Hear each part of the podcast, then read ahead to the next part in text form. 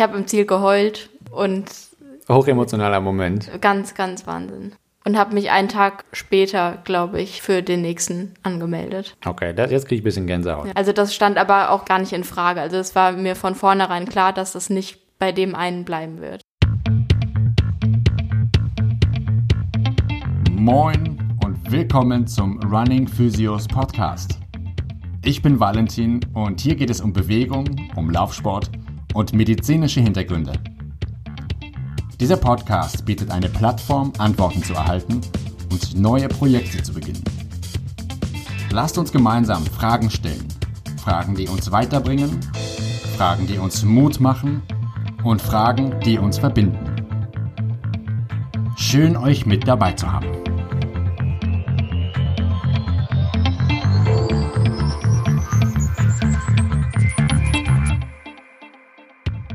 Heute ist wieder der zweite Mittwoch im Monat und ihr habt wieder den Running Physios Podcast angeschaltet. So ist richtig, so soll es sein. In der heutigen Folge spreche ich mit Triathlon-Magazin-Redakteurin Anna Bruder über Corona-bedingte Veränderungen im Triathlon und ihre persönlichen läuferischen Highlights und Niederlagen der letzten 24 Monate. Die heutige Folge entstand ehrlich gesagt etwas off-topic, denn eigentlich wollte ich mit dir, Anna, über das Thema Laufsport und Corona sprechen. Aber da die Inhalte so spannend waren, habe ich mich entschieden, eine extra Folge daraus zu machen. Wir zwei haben uns ja kennengelernt, weil eine Kollegin auf mich zukam und mich bat, mal einen Blick auf deine läuferbedingten Probleme zu werfen. Und seitdem arbeiten wir eigentlich miteinander. Und wer aus der Szene kommt, kennt dich ja auch schon aus anderen erfolgreichen Podcasts wie Carbon und Laktat oder Triathlon Talk. Für all diejenigen, die dich noch nicht kennen, bitte stell dich unseren Hörern doch einmal ganz kurz am Mikrofon vor und erzähl uns doch einmal, was du so machst. Ja, ich bin Anna. Wo fange ich denn an? Ich bin äh, 27. Einmal zum sportlichen Hintergrund. Ich bin leidenschaftliche Läuferin. Würde mich immer noch nicht ganz als Triathletin bezeichnen, obwohl es berufsbedingt vielleicht so sein müsste. Ich bin Redakteurin beim Triathlon-Magazin hier in Hamburg und habe quasi mein Hobby zum Beruf gemacht. Aber dieses Jahr war ja alles ein bisschen anders als geplant, in vielerlei Hinsicht. Was war für dich anders? Ja, relativ viel. Also ich kann mich noch an das letzte Jahr erinnern. Das war mein erstes Jahr in der Redaktion. Da war im Sommer eigentlich jedes Wochenende Handigadi und wir waren bei einem Rennen nach dem anderen Ja. bei allen wichtigen Triathlon-Veranstaltungen in Deutschland und auch im Ausland. Ja, und das war dieses Jahr halt nicht mehr so. Also die meisten Veränderungen waren tatsächlich beruflicher Natur. Und dazu kommt, dass das letzte Jahr, also 2019, war für mich sportlich so das beste Jahr in meinem Leben, würde ich sagen. Also ich hatte ein paar Premieren. Ich bin meinen ersten Marathon endlich mal gelaufen, wo ich auch lange drauf hingearbeitet habe und immer wieder verletzt war. Und dann hat es endlich mal geklappt. Wie lange hast du darauf hingearbeitet? Oh, bestimmt auch zwei oder drei Jahre. Oh ja, okay. Also vom ersten Wunsch, dass ich das angehen wollte Ja. und dann verletzt gewesen und dann wieder angefangen und wieder verletzt und so. Ja. Also das war sehr, sehr zäh. Was hat dich dazu gebracht, zu sagen, ich will jetzt einen Marathon laufen? Das war irgendwie an der Zeit dann. Also ich laufe seit ich, oh, weiß ich nicht, seit der 10. Klasse oder so, also seit ich 15 bin oder so. Ja. ambitioniert. Also so Ja. kam das dann dazu, auch mit strukturiertem Training und so weiter.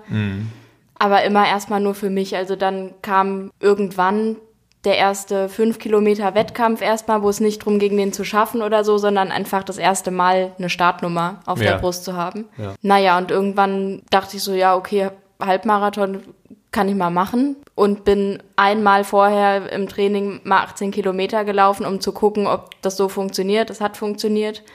War dann auch echt ziemlich flott, so für den ersten, würde ich behaupten. Und das war dann irgendwann einfach die logische Konsequenz. Klingt logisch Also auf man jeden will Fall. das dann einfach. Ich weiß nicht, ob es Läufer gibt, denen das anders geht, geht aber.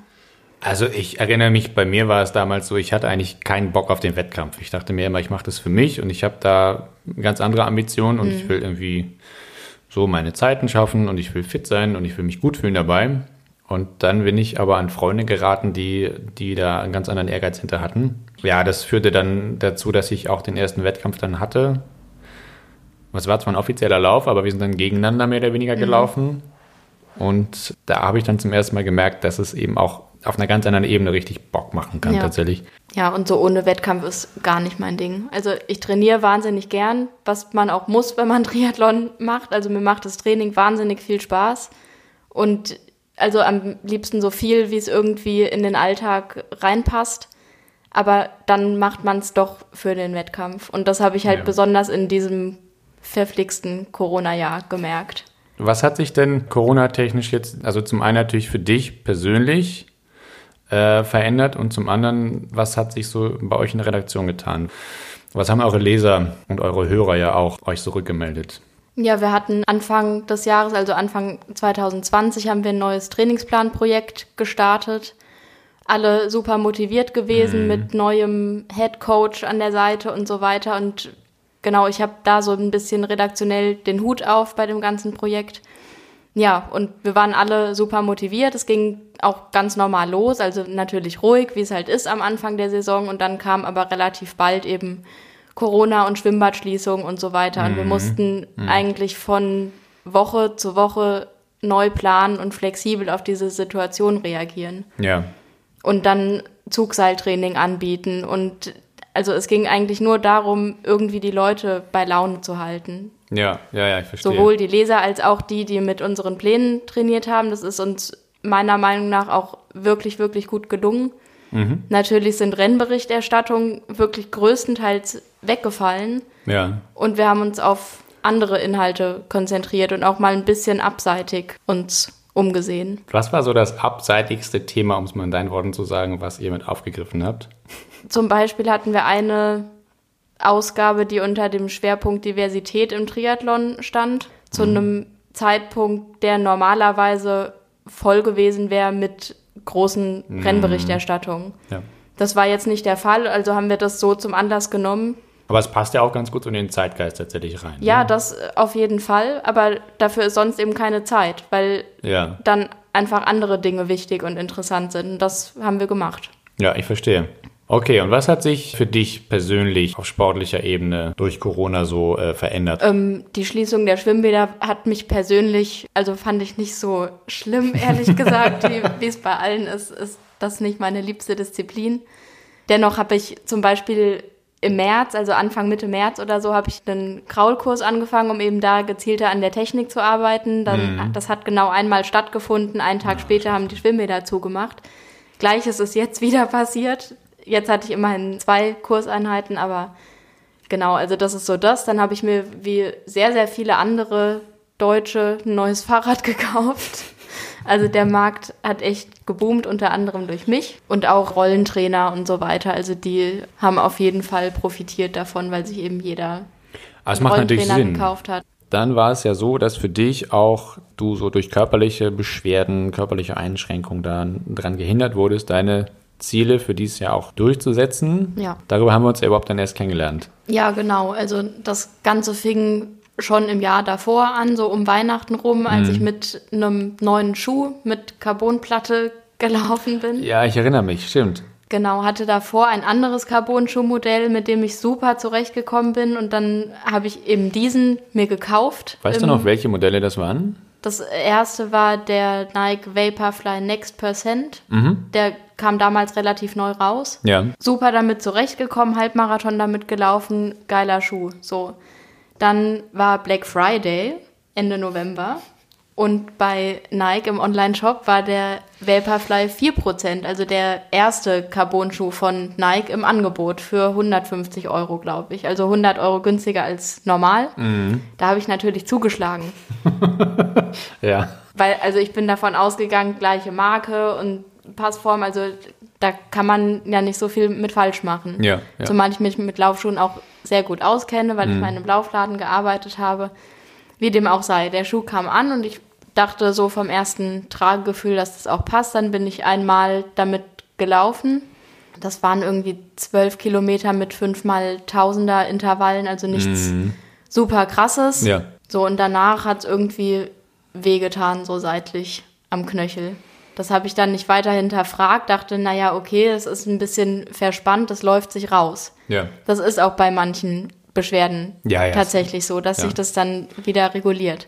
Dann bin ich ein paar Tage später einen 10 Kilometer Wettkampf gelaufen, auch wieder mit dem Schuh. weil Wettkampfschuhe und so weiter hat wehgetan. Aber auch da dachte ich, dass sich das halt in ein paar Tagen wieder erledigt hat. Und das war aber einfach nicht der Fall. Naja, und irgendwann dachte ich dann, ich hätte mal genug Geduld gehabt. Bin immer weitergelaufen und es war auch nicht so richtig schlimm, aber eben auch bei weitem nicht gut. Also es wurde währenddessen besser und dann wieder schlechter und so weiter. Und ich habe wirklich viel ausprobiert, dann auch mal ein, zwei Wochen pausiert oder so und war dann eben ja beim Arzt, Rezept für Physiotherapie, MRT war auch dann zwischendurch mal dabei. Ja.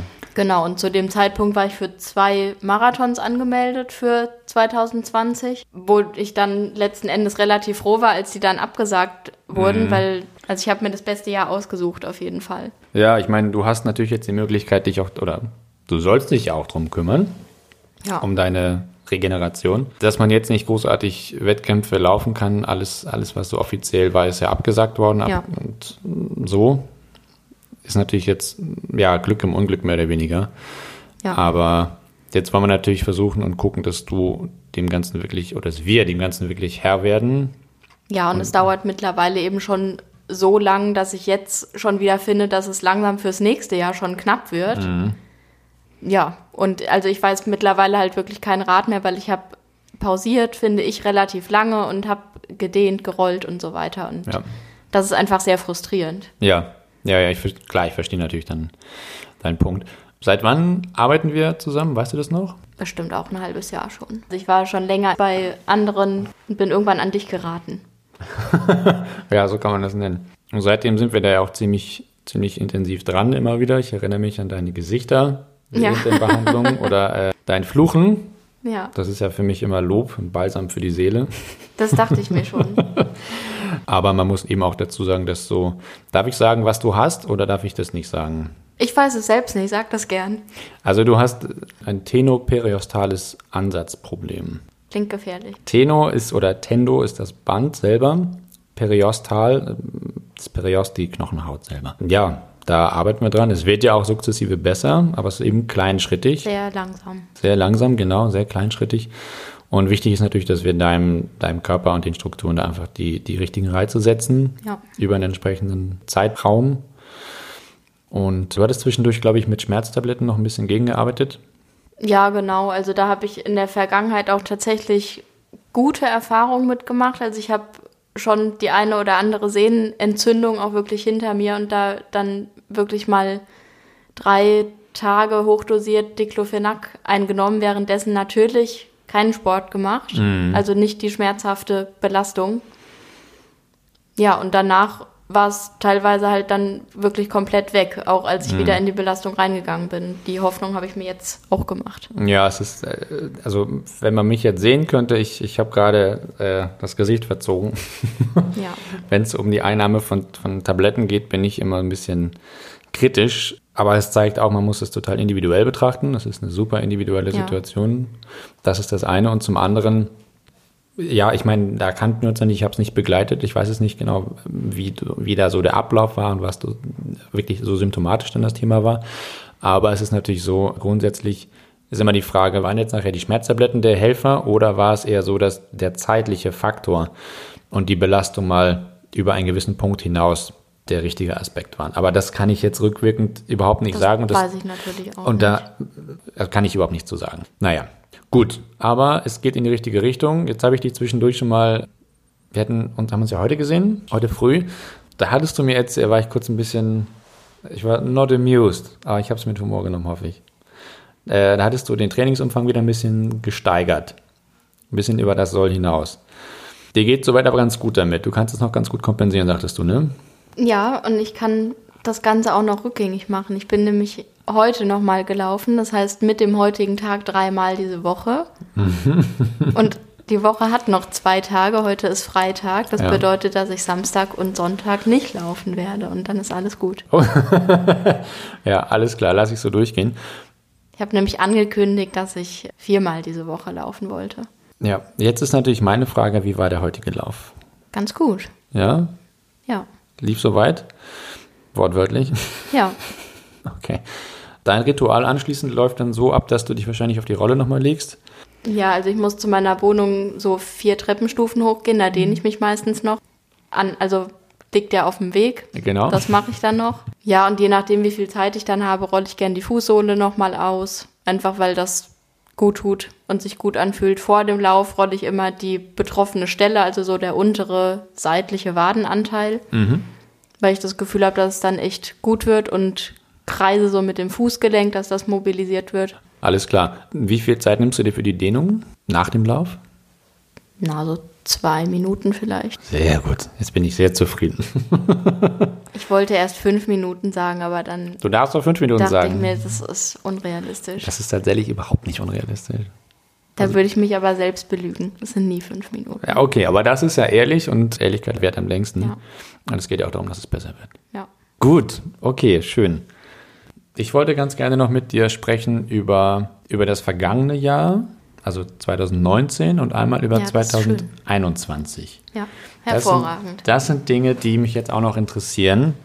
Lass uns doch einmal in die Retrospektive gehen und einen Blick nach hinten werfen Ja. in dein Erfolgsjahr. Ja, da werde ich äh, richtig sentimental, wenn ich nur daran. Oh, da denke. st- Da strahlt dass, sie. Äh, genau, weil dieses Jahr wiederum davor, 2018 war so durchwachsen, da ka- also habe ich langsam diverse Wehwehchen und Verletzungen so auskuriert und war dann auf dem Weg der Besserung und bin nach Hamburg gezogen und so weiter. Und es war alles sehr viel Umbruchstimmung irgendwie.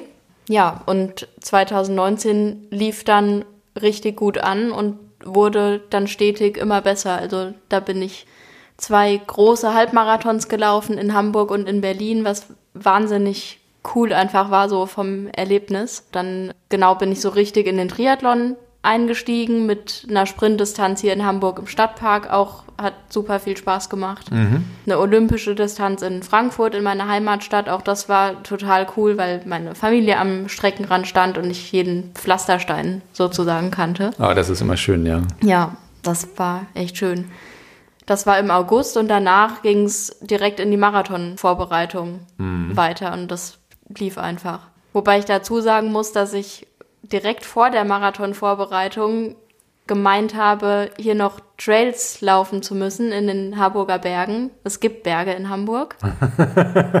Vorher nie gemacht und das waren dann 20 Kilometer direkt mit äh, zwei Freunden. Das hat auch total viel Spaß gemacht, aber danach konnte ich halt erstmal eine Woche gar nicht laufen, weil ich mir die Wade irgendwie gezerrt hatte oder so.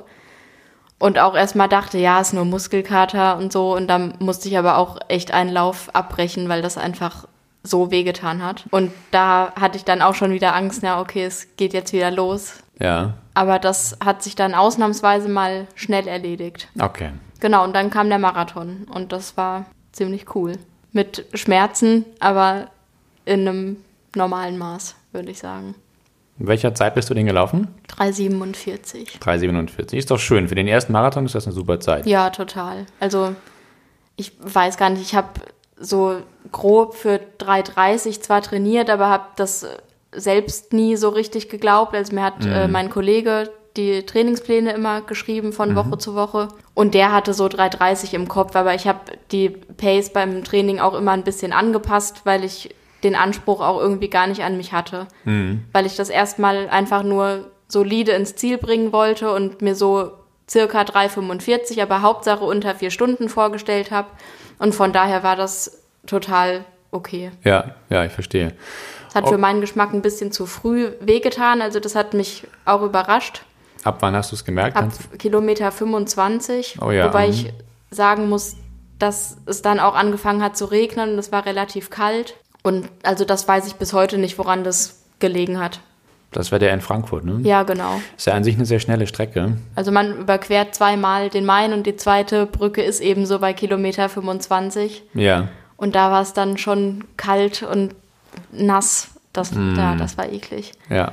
Ja, ja, ja, nee, verstehe. Aber am Ende, ich habe das vorher ja noch nie gemacht und es ist immer auch so ein bisschen Tagesform dabei. Und wenn an dem Tag eben die Tagesform nicht so gestimmt hat, kann ich das nicht beurteilen, weil ich keinen Vergleich habe. Mhm. Ja. Also ja, ich habe im Ziel geheult und Hochemotionaler Moment. ganz, ganz Wahnsinn. Ja.